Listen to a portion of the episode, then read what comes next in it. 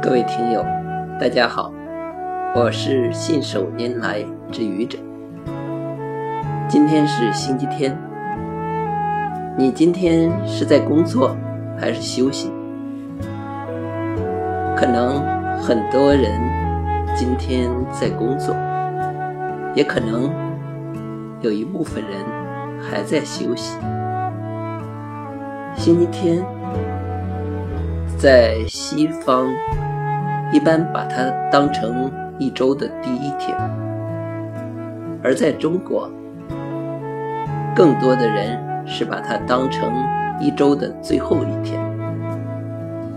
其实，我认为星期日应该作为一周的最后一天，先工作后休息吧。只有通过工作创造出价值，创造出我们所需要的东西，才能去进行享受，才能去享受我们的生活。